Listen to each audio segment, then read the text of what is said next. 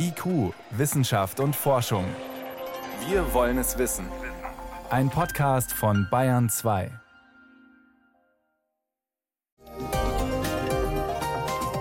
Kann ein Hund so trainiert werden, dass er bedeutende, archäologisch wertvolle Dinge findet?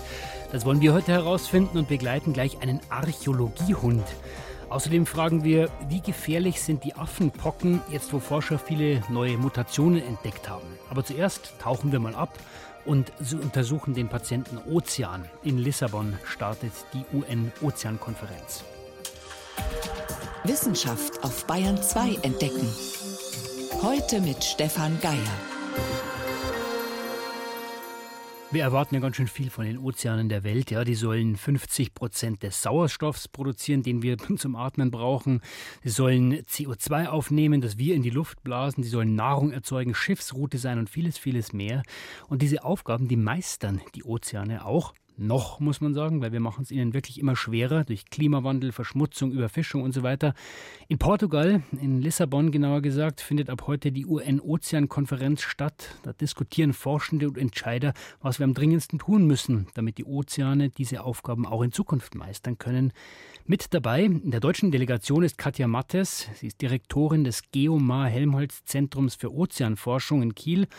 Wir konnten kurz vor ihrer Abreise am Flughafen mit ihr sprechen und ich wollte zuerst mal wissen, wenn man sich diese Ozeane mal so an, als ein lebendes Gebilde vorstellt, ja, geht es dem gut und es zwickt an manchen Stellen oder ist der Patient eher todkrank? Ich würde mal sagen, der Patient ist todkrank und es ist dringend Zeit zum Handeln. Und deswegen steht die UN-Ozean-Konferenz auch unter dem Motto Rette unseren Ozean, schütze unsere Zukunft. Das ist ja eine gigantische Welt. 80 Prozent des Lebens äh, auf der Erde befindet sich in den Ozeanen. Haben wir denn eigentlich überhaupt ein ausreichendes Bild, um den Zustand der Meere als Gesamtes zu beurteilen? Also wir, Sie haben recht, es ist ein faszinierendes System und wir kennen viel, viel weniger von der Tiefsee als vom Mond, aber wir wissen genug, um handeln zu können. Wir wissen, dass es dem Ozean nicht gut geht. Er wird wärmer, er wird saurer. Der Sauerstoff geht den Fischen aus. Also die Fische haben wirklich keine Luft mehr zum Atmen und der Meeresspiegel steigt. Und wir wissen genug, um wirklich wissenschaftlich basierte Lösungen für den Ozean und für den Klimawandel zu diskutieren. Und das hoffe ich, werden wir tun in Lissabon. Dann schauen wir mal auf die Problemfelder, um die es dann auch geht in Lissabon. Nummer eins ist natürlich die Verschmutzung der Meere. Wer leidet denn an der Verschmutzung am meisten unter Wasser? Das gesamte Ökosystem, die Tiere, aber auch die Pflanzen. Wenn man manchmal die Bilder aus dem Fernsehen kennt, das Seepferdchen mit dem, äh, mit dem Wattestäbchen oder Plastiktüten, das ist natürlich für alle Meeresbewohnerinnen nicht, ähm, nicht gut. Auch Mikroplastik bedroht äh, Korallen, Schwämme, Muscheln. Wir haben hier bei uns äh, zu Hause in der, in der Nordsee und in der Ostsee Munition, die ähm, natürlich die Meere massiv bedroht. Und insofern ist es das gesamte, gesamte Ökosystem, was davon betroffen ist. Ist es lokal sehr verschieden, diese Verschmutzung, oder kann man schlicht und einfach sagen, der ganze Ozean ist betroffen, ist ein globales Problem? Das ist ein globales Problem. Wir haben ja globale Meeresströmungen. Natürlich diese, diese Munitionssachen, die, die ich angesprochen habe, das ist ähm, in der ähm, Ostsee und in der Nordsee, aber auch in anderen Randmeeren. Dann gibt es große Plastikwirbel im Pazifischen Ozean zum Beispiel, aber eigentlich findet man überall ähm, Plastik. Insofern ist es ein globales Problem. Problemfeld Nummer zwei nenne ich es mal, die Ökosysteme. Da geht es vor allem auch um die küstennahen. Sprechen wir da vor allem von Korallenriffen? Von Korallenriffen, aber auch von Seegraswiesen, von Seemarschen oder Mangrovenwäldern. Und ähm, denen geht es nicht gut. Ähm, Seegras zum Beispiel in der, in der, an der deutschen Ostseeküste, um mal zu Hause zu bleiben, ist massiv bedroht durch die Erwärmung und durch die Versauerung. Und ähm, da ist es dringend notwendig, die Küsten zu renaturieren, um zum Beispiel Brutplätze für Fische wiederherzustellen, aber auch den Ozean zu befähigen, mehr CO2 aufzunehmen. Denn Seegraswiesen sind ein ganz toller CO2-Speicher. Jetzt gibt es ja eigentlich schon große Schutzgebiete in den Meeren, ist aber offenbar immer noch zu wenig. Wie groß müsste denn der Anteil dieser Schutzgebiete sein, dass, damit sich dieser Patient Ozean insgesamt wieder gut fühlt und aufrechterhalten werden kann? Also die, ähm, die Bestrebungen sind, dass 30 Prozent äh, der Meere bis 2030 geschützt werden sollen. Wie viel ähm, sind es jetzt? es sind weniger als 10 Prozent. Und in Lissabon wollen wir eben global uns anstrengen und eine, ja, eine Verpflichtung über 30 Prozent bis 2030 machen. Jetzt gibt es noch ein weiteres Problemfeld, das ist die Überfischung. Da gibt es eine dramatische Abwärtsbewegung, also immer mehr Fischarten sind überfischt. Warum schaffen wir es eigentlich nicht, Frau Mattes, immer nur so viel rauszuholen, wie die Ozeane nachproduzieren können? Tja, das liegt daran, dass wir nicht nachhaltig leben und äh, dass wir uns einen Lebensstil angewöhnt haben, wo man eben jeden Tag Fisch oder Fleisch auf dem Teller haben will und wir einfach verlernt haben, im Einklang mit der Natur zu leben. Und äh, da können uns indigene Völker äh, sehr helfen, die das nämlich sehr, sehr gut schaffen, diese Balance zumindest früher herzustellen und einfach die kommerzielle Schifffahrt, ähm, diese, diese Schleppnetze, die riesige Mengen von Fisch rausholen, das ist, ein, das ist ein riesiges Problem. Und die Fischfangquoten in der EU gibt es ja schon Regelungen. Das muss global äh, besprochen werden und es muss auch Alternativen geben. Es muss ja nicht jeden Tag Fisch oder Fleisch auf dem Speiseplan stehen. Jetzt haben Sie mehrfach gesagt, wir müssen es schaffen in Lissabon bei dieser UN-Ozeankonferenz. In der Regel ist es ja so, dass nur die Wissenschaft allein nicht sehr viel bewirken kann. Man kann beschreiben, Sie brauchen aber dann im Endeffekt auch die politischen Entscheider. Richtig. Und deswegen ist Lissabon so wichtig, weil dort eben Ozeanexpertinnen, Spitzenforscherinnen zusammenkommen und Politikerinnen. Und wir können das Wissen über die Ozeane und über den Zustand des Patients Ozean liefern, aber entscheiden und handeln müssen die Politikerinnen. Und das ist aber ein unheimlich wichtiger Dialog, den wir in Lissabon führen. Und ähm, es zeigt sich immer wieder, dass dieser Dialog wirklich wichtig ist, um dann auch vom Wissen zum Handeln zu kommen. Jetzt haben wir viel von Problemen gehört, Frau Mattes, mit denen die Ozeane äh, zu kämpfen haben. Können Sie uns einen Bereich nennen, wo es richtig gut läuft, wo Sie sagen, da hat sich was in eine positive Richtung entwickelt, auch seit der letzten Konferenz vor fünf Jahren? Das fällt mir schwer. Es ist so ein bisschen wie mit dem, mit dem Klima. Wir, wir kennen die Probleme, aber es tut sich nicht so richtig viel. Und Deswegen muss es dringend ähm, in, in Lissabon weitergehen. Wenn man einen positiven Aspekt nennen möchte, dann so viel, dass der Ozean wirklich auf der internationalen politischen Agenda angekommen ist. Es ist klar, welche Rolle der Ozean im Klimawandel spielt und dass er uns helfen kann, gegen die Klimakrise anzugehen. Und ich glaube, das ist ein Fortschritt auch gegenüber der UN-Ozeankonferenz in New York vor ähm, fünf Jahren. Und da gibt es aber noch einen ganz weiten Weg zu gehen, um, um wirklich ins Handeln zu kommen und die verschiedenen Chancen und Risiken von Möglichkeiten, die der Ozean bietet, auszuloten. Also dem Patienten Ozean geht's nicht gut. Frau Mattes hat gesagt, er ist todkrank in Lissabon, sollen die Alarmglocken geschlagen werden. Vielen Dank für diese Einordnungen. Katja Mattes, Direktorin des Geomar Helmholtz Zentrums für Ozeanforschung in Kiel. Sie ist Teil der deutschen Delegation bei der Ozeankonferenz der UN, die heute in Lissabon startet. Wir bitten Sie, die Tonqualität zu entschuldigen. Wir haben Sie am Flughafen erwischt und deswegen wünsche ich Ihnen auch gleich eine gute Reise und danke Ihnen für die Zeit, die Sie sich für uns genommen haben. Herzlichen Dank und viele Grüße nach München.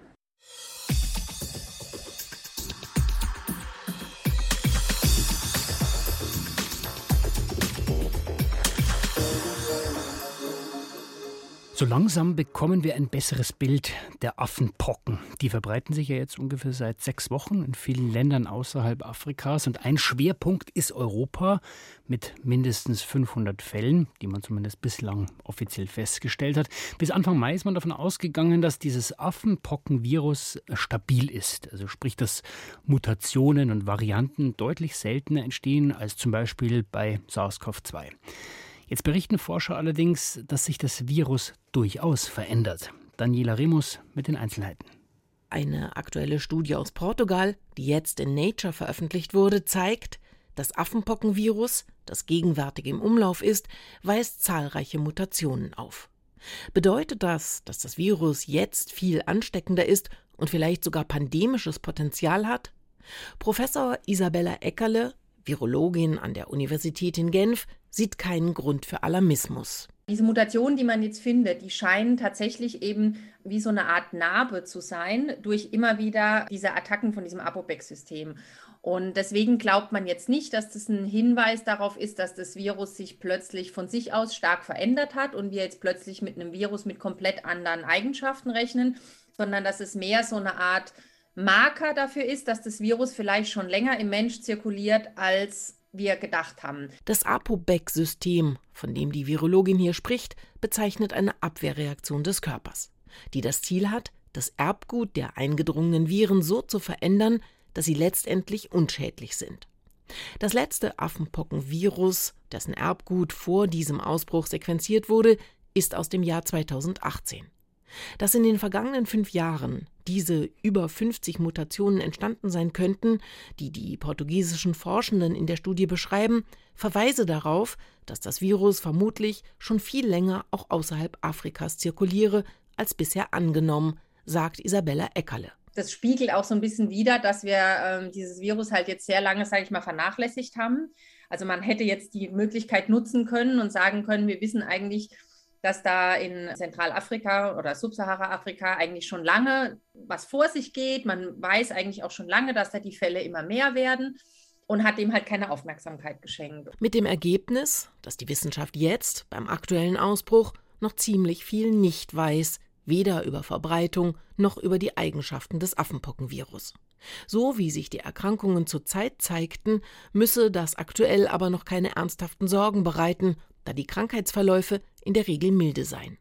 Dennoch kritisiert die Virologin das Fehlen wissenschaftlicher Daten, die jetzt viele Fragezeichen verursachten. Diese vielen ungewöhnlichen Aspekte und dass man so das Gefühl hat, wir verstehen das eigentlich nicht so richtig, was da gerade passiert, das ist was, was ich eigentlich am besorgniserregendsten finde. Jetzt gar nicht unbedingt diese Mutationen, die muss man natürlich auch im Auge behalten, aber die sind im Moment so, dass man die einordnet und sagt, das ist wirklich eher sozusagen ein Fingerabdruck, dass dieses Virus schon länger im Mensch zirkuliert, als dass man jetzt plötzlich ein mutiertes Virus hat, was vielleicht irgendwas anderes macht. Bisher beschränkt sich der gegenwärtige Ausbruch zu fast 100 Prozent auf Männer, die Sex mit Männern haben und mit wechselnden Partnern.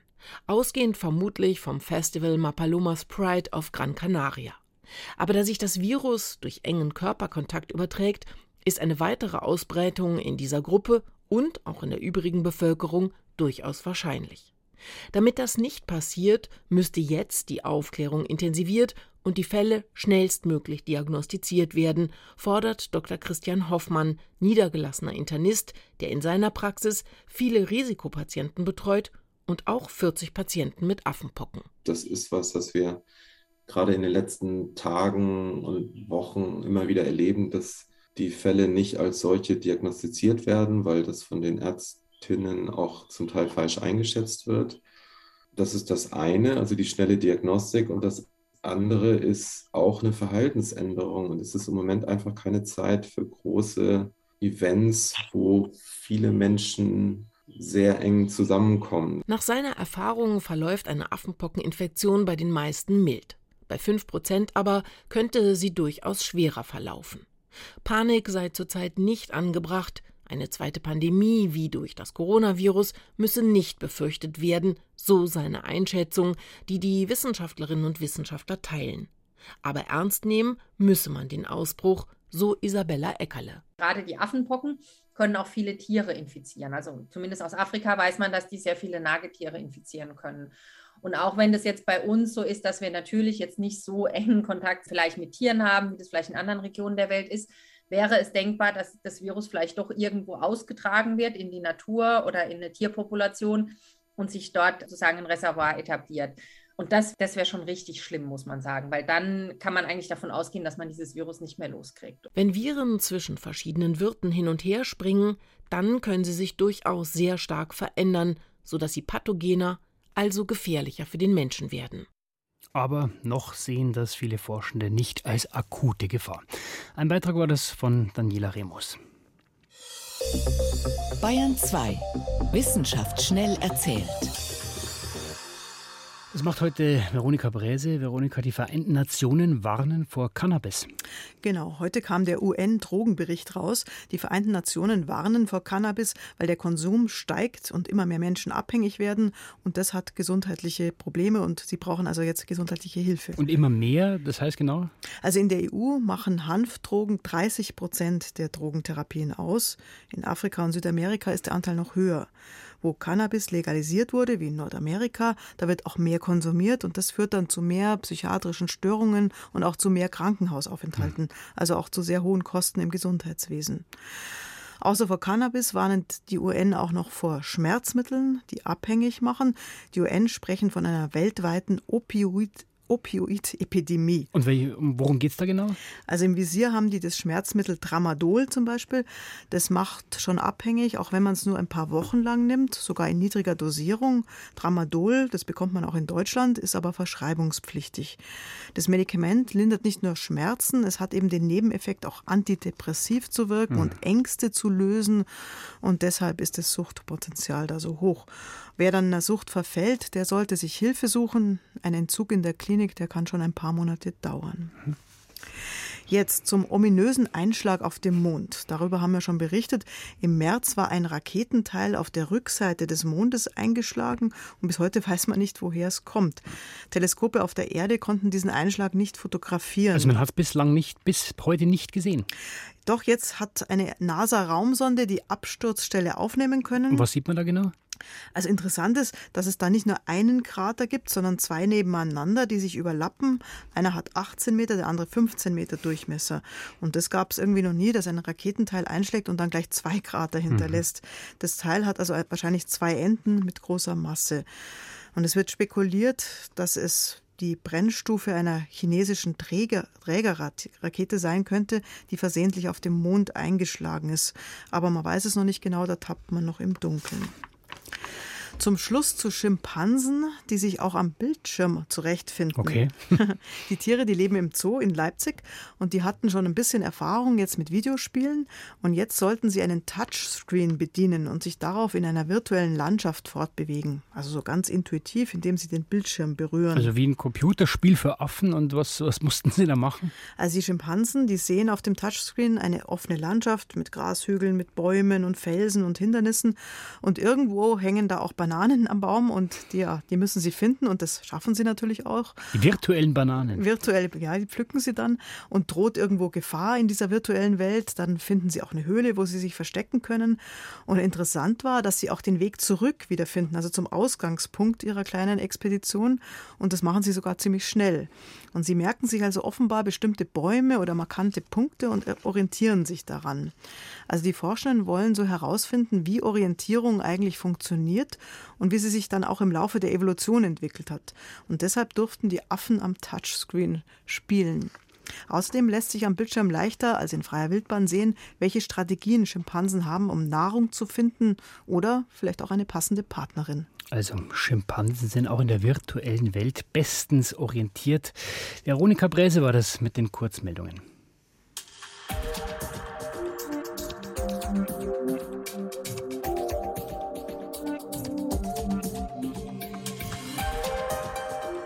Sie hören Bayern 2, es ist 18 Uhr und gleich 23. Hunde sind ziemlich gute Riecher, ja, das ist weithin bekannt. Die können Menschen aufspüren, die verschüttet sind nach Erdbeben oder Lawinen. Sie finden Sprengstoff, Drogen für die Polizei und sie können Krankheiten riechen, Covid-19 zum Beispiel und sogar Long-Covid erkennen.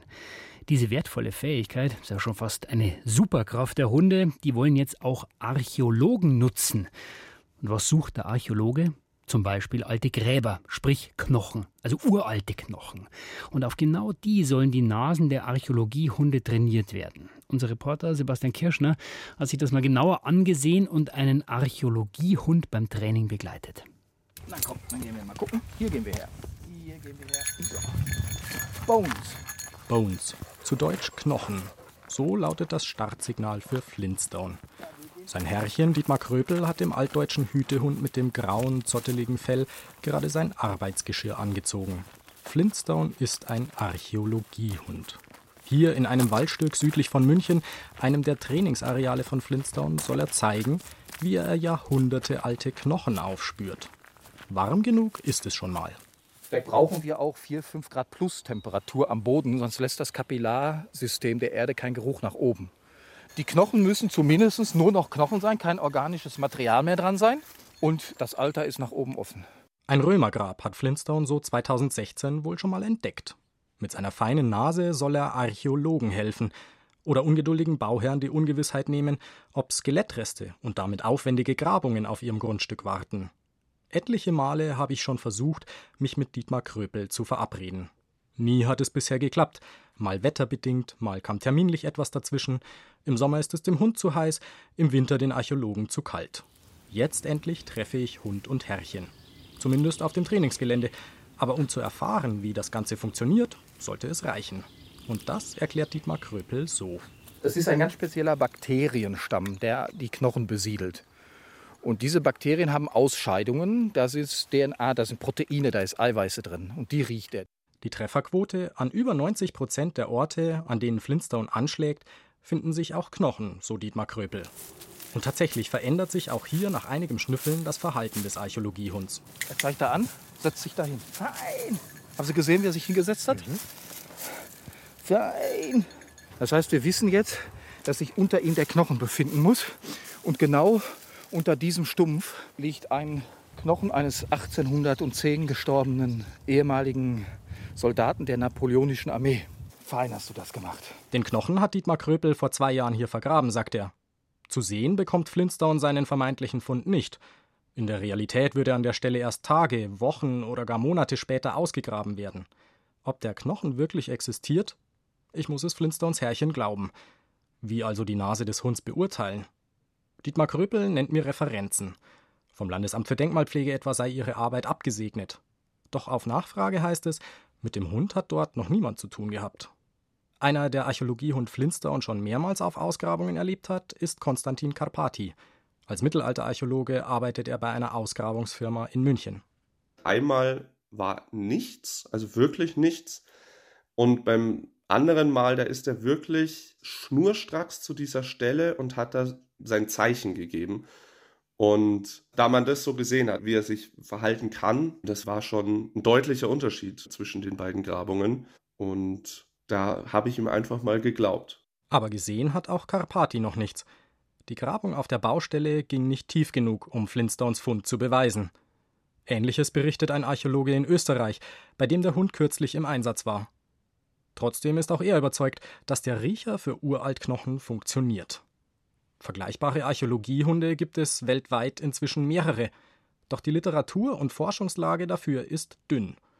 Der Umweltchemiker Kai-Uwe Goss hat deswegen seine Zweifel, dass solche Hunde wirklich uralte Knochen aufspüren können. Aus wissenschaftlicher Sicht bin ich da erstmal skeptisch.